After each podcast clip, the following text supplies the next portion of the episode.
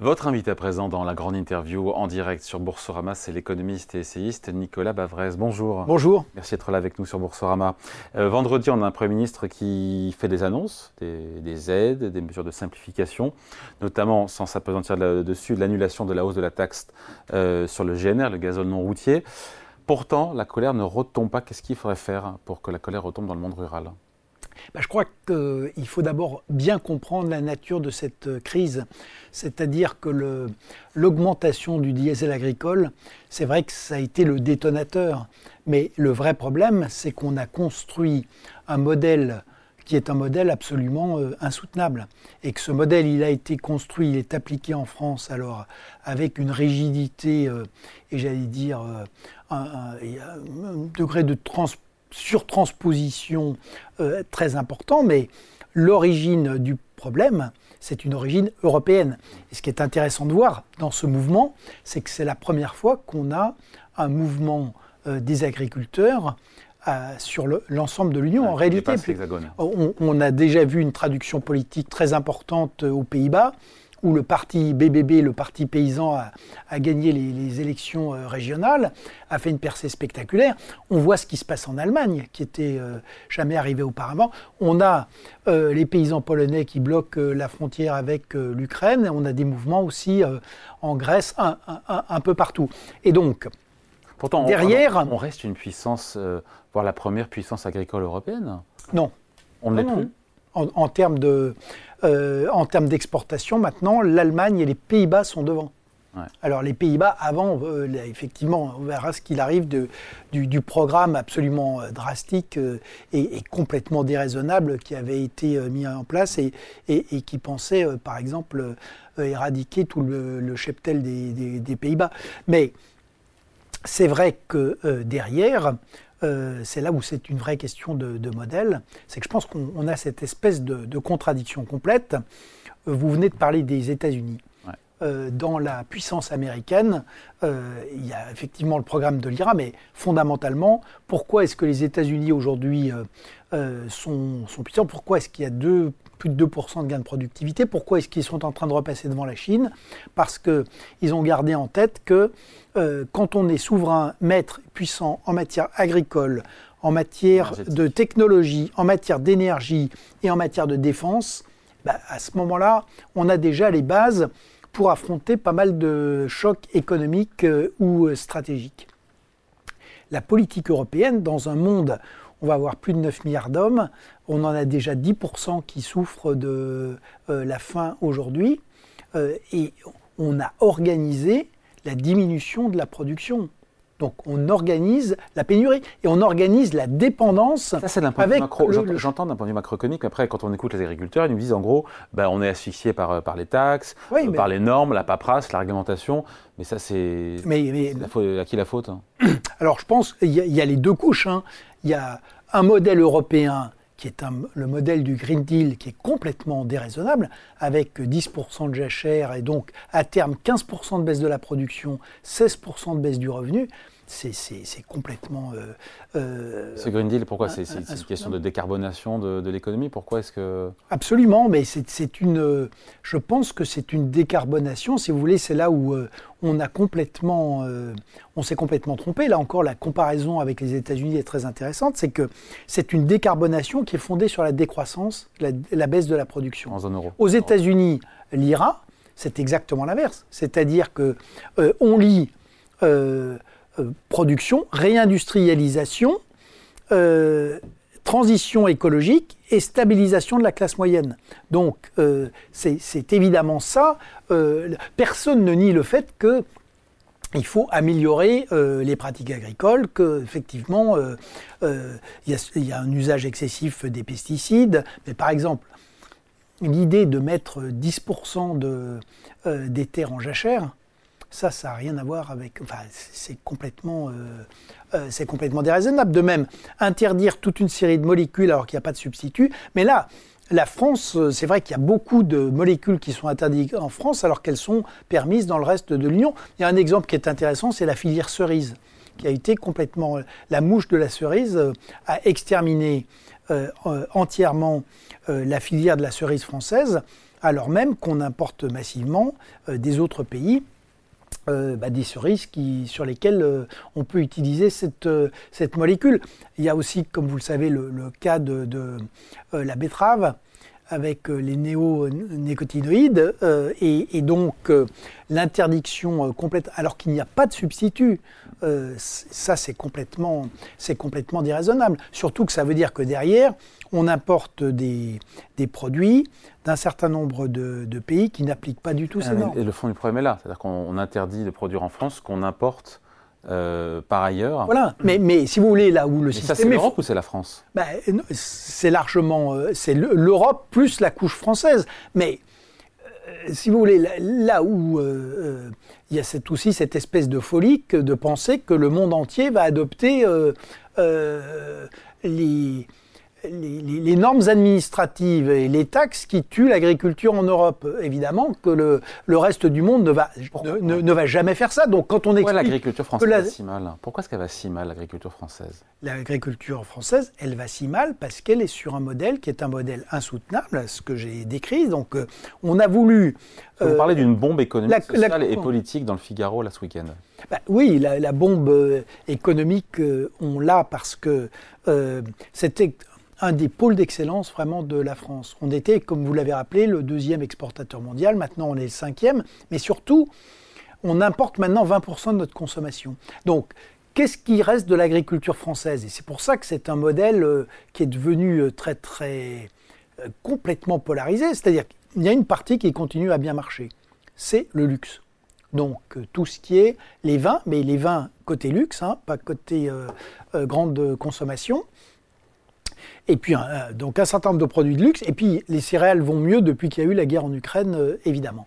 Euh, euh, quand on prend les, entre les deux, c'est une bérésina. On importe aujourd'hui 72% des fruits que nous consommons. On importe 35% du poulet, on importe plus de 30% des légumes. Et donc, il y a eu cette idée de passer, de passer, au bio, mais avec des, des techniques qui sont complètement euh, non opérationnels qui aboutissent à des prix délirants au moment où euh, euh, le pouvoir d'achat des Français se...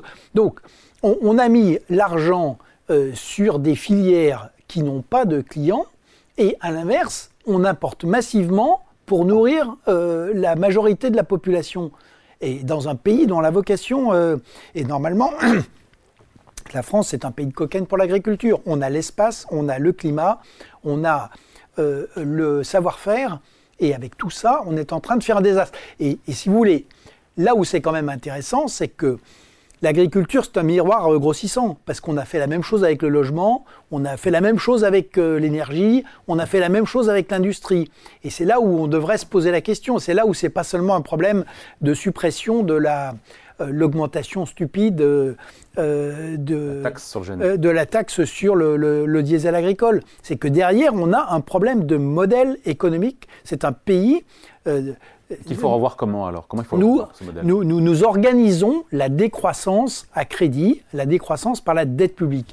Et comme on en Décroissance de la production agricole ou même décroissance au sens large? Non, mais pour le reste, regardez les logements, on n'en fait plus. Regardez l'industrie, on a une industrie qui a perdu 2 millions d'emplois depuis le, Ça va mieux, le début du siècle. On crée des usines. Euh. on a des gens qui sont dans le déni complet. Euh, regardez le médicament, il y a une pénurie majeure de médicaments aujourd'hui, du nourrisson jusqu'aux personnes âgées, et il n'y a même pas de ministre de la Santé. Donc, enfin, euh, donc le gouvernement peut penser que ça va mieux. regardez, cette crise agricole quand même, ça fait un an que dans toute l'Europe, les paysans sont mobilisés ça fait quand même trois mois que les paysans retournent euh, les panneaux à l'entrée des villages. Mm. Qu'est-ce qu'on en a conclu? Eh bien, que tout allait bien. Qu'est-ce qu'il donc, euh, aurait dû annoncer euh, Gabriel Attal vendredi? Non, mais plus de ce qui a déjà été annoncé. Évidemment, on ne bouge pas un modèle économique en, en, deux jours. Donc, ce qui est important, comme pour beaucoup de choses, c'est que c'est une la politique aujourd'hui obéit à des coûts de communication. Elle a perdu toute prise à la fois sur le réel, mais toujours, mais surtout toute vision un peu prospective et, stratégique. Là encore, ce qui est intéressant, c'est les États-Unis. L'IRA, ça, c'est une mesure qui est vraiment stratégique. Donc, Évidemment qu'à très court terme, il faut redonner de l'oxygène, permettre aux gens de survivre. Et puis, Comment? Ben, oh, pour le coup, en faisant. Euh, Rick Ciotti, le patron des Républicains, propose un, minimum de 1500 euros qu'aucun agriculteur devrait gagner moins de 1500 Oui, mais enfin, ça, je pense que ça n'a aucun sens. Ça n'a aucun sens parce que c'est encore mettre de l'argent public euh, financé par de la dette dont on ne sait pas qu'elle va. Ouais, pour. Les agriculteurs ne nous disent pas qu'ils ont besoin de plus de subventions. Ils nous disent qu'ils ont besoin d'un vrai revenu. Qu'est-ce que c'est qu'un vrai revenu? C'est un revenu qui est garanti par de la production de la compétitivité, de la productivité. C'est ça qui vous permet, surtout dans un métier très capitalistique, c'est ça qui vous permet d'investir et de vous projeter dans l'avenir. Ce sont les industriels de, l'agroalimentaire qui ne jouent pas le jeu, qui ne respectent pas la loi Egalim, c'est euh, qu'on comprenne bien. Ben, en, partie oui, mais la loi Egalim, là encore, c'est l'idée du prix administré, si vous voulez. Donc il faut en revenir à une chose majeure, c'est que si vous voulez il faut produire de manière compétitive pour pouvoir vendre sur le marché et à des prix de marché. C'est comme ça que l'agriculture vendre de manière eh ben, on travaille sur tous les facteurs de production. Donc, on travaille sur la formation des gens, on travaille sur euh, le capital et le prix du capital, on travaille sur l'innovation. Un des scandales de ce pays, et on a vu la même chose sur, euh, là encore, l'énergie, c'est que euh, la France était une superpuissance aussi parce que c'était un des plus grands pays pour la recherche euh, en matière agronomique. On a tout cassé, on a tout arrêté. On n'a pas le droit de travailler sur la génomique, on n'a pas le droit de travailler sur la captation du carbone, alors qu'aux États-Unis, euh, l'agriculture, qui est une agriculture puissante, mais les États-Unis travaillent beaucoup sur. Parce que là encore, on, a une vision qui est complètement biaisée. Dans l'agriculture, en matière écologique, on ne vous parle que des émissions. Mais l'agriculture, c'est aussi un des premiers pièges à carbone. Et donc, euh, l'agriculture, elle, émet, mais euh, il se trouve qu'elle euh, neutralise aussi beaucoup de, carbone. Et là-dessus, on n'a pas le droit de travailler sur cette partie-là. Donc, c'est une absurdité complète. Donc, il faut de nouveau travailler sur l'innovation, sur la recherche. Donc il n'y a aucune réponse politique à court terme. Donc aucune réponse. Si, bien sûr que, euh, par exemple, sur les, sur les taxes, sur les charges sociales, on peut faire, sur les normes, on peut faire des choses à court terme. Mais ce qui est très important, c'est de travailler sur le, sur le modèle et sur le moyen terme. Et pas avec l'idée que c'est en allant vers euh, plus d'économies subventionnées complètement artificielles et financées par la dette qu'on va remettre les choses en, train. Parce que, bien sûr, euh, les gens vont entrer dans leur ferme, mais si on fait ça, il faut jamais oublier qu'une des prochaines crises, c'est la crise financière pour notre pays. Et donc, euh, le jour où les marchés cesseront de nous financer de manière. Euh, ça peut être demain, euh, dans 5 ans, dans 20 ans. On l'a vu avec le Royaume-Uni, voilà, mais ça peut, avec le Royaume-Uni et Madame Truss, ça peut démarrer aussi du jour au lendemain. et notamment, si vous voulez, dans un pays qui n'a plus de croissance, plus de natalité, plus de lien de productivité, et dont les, dépenses et, les, et la dette publique sont sorties de tout contrôle, il y a quand même un moment donné où euh, le, la réalité va finir par, euh, la réalité va finir par s'imposer. Et c'est pour ça que, si vous voulez, de même qu'il faut réfléchir au modèle sur l'agriculture, cette crise devait être l'occasion de réfléchir au, modèle. Euh, au modèle français qui est... Notamment cette dépendance alimentaire, pardon, je, l'avais sous-estimé, et là je découvre avec stupéfaction les chiffres que vous me donnez sur les, fruits, les légumes, vous avez dit les, la viande. Sur, sur, les fruits, c'est 72%, sur le, euh, sur les légumes, c'est plus de 20%. Sur le, poulet, euh, c'est 35%. Sur le, porc, c'est à peu près la, même. Sur la viande bovine, c'est aussi euh, plus, de, plus de 20%. Donc là encore, la balance commerciale est trompeuse parce que, évidemment, les exportations de champagne, de cognac, d'armagnac, de, les produits à très haute valeur ajoutée, ça, mais si on regarde l'alimentation de base, aujourd'hui, si vous voulez, le, il faut quand même qu'on tire les leçons de ce qui s'est passé avec la pandémie de Covid. On s'est quand même aperçu qu'on n'était pas capable d'avoir des masques, des blouses euh, et, du matériel de base pour, euh, euh, pour les soignants.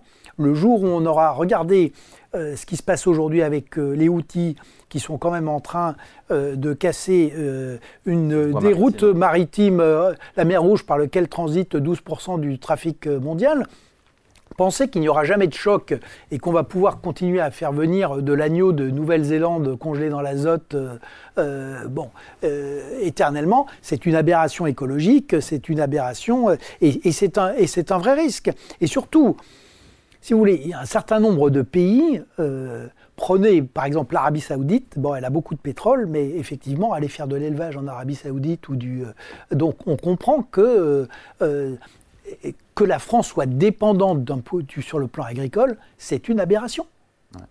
Il n'y a aucune raison. Euh, on a tout, tous les atouts pour faire une agriculture à la fois productive, compétitive, respectueuse de, l'environnement. Donc on peut vraiment réaligner capital humain, capital financier, capital euh, euh, naturel, mais à la condition de prendre ça sous l'angle production, investissement, innovation, marché, et pas sous l'angle décroissance, euh, subvention, subvention euh, publique et économie administrée. Hmm.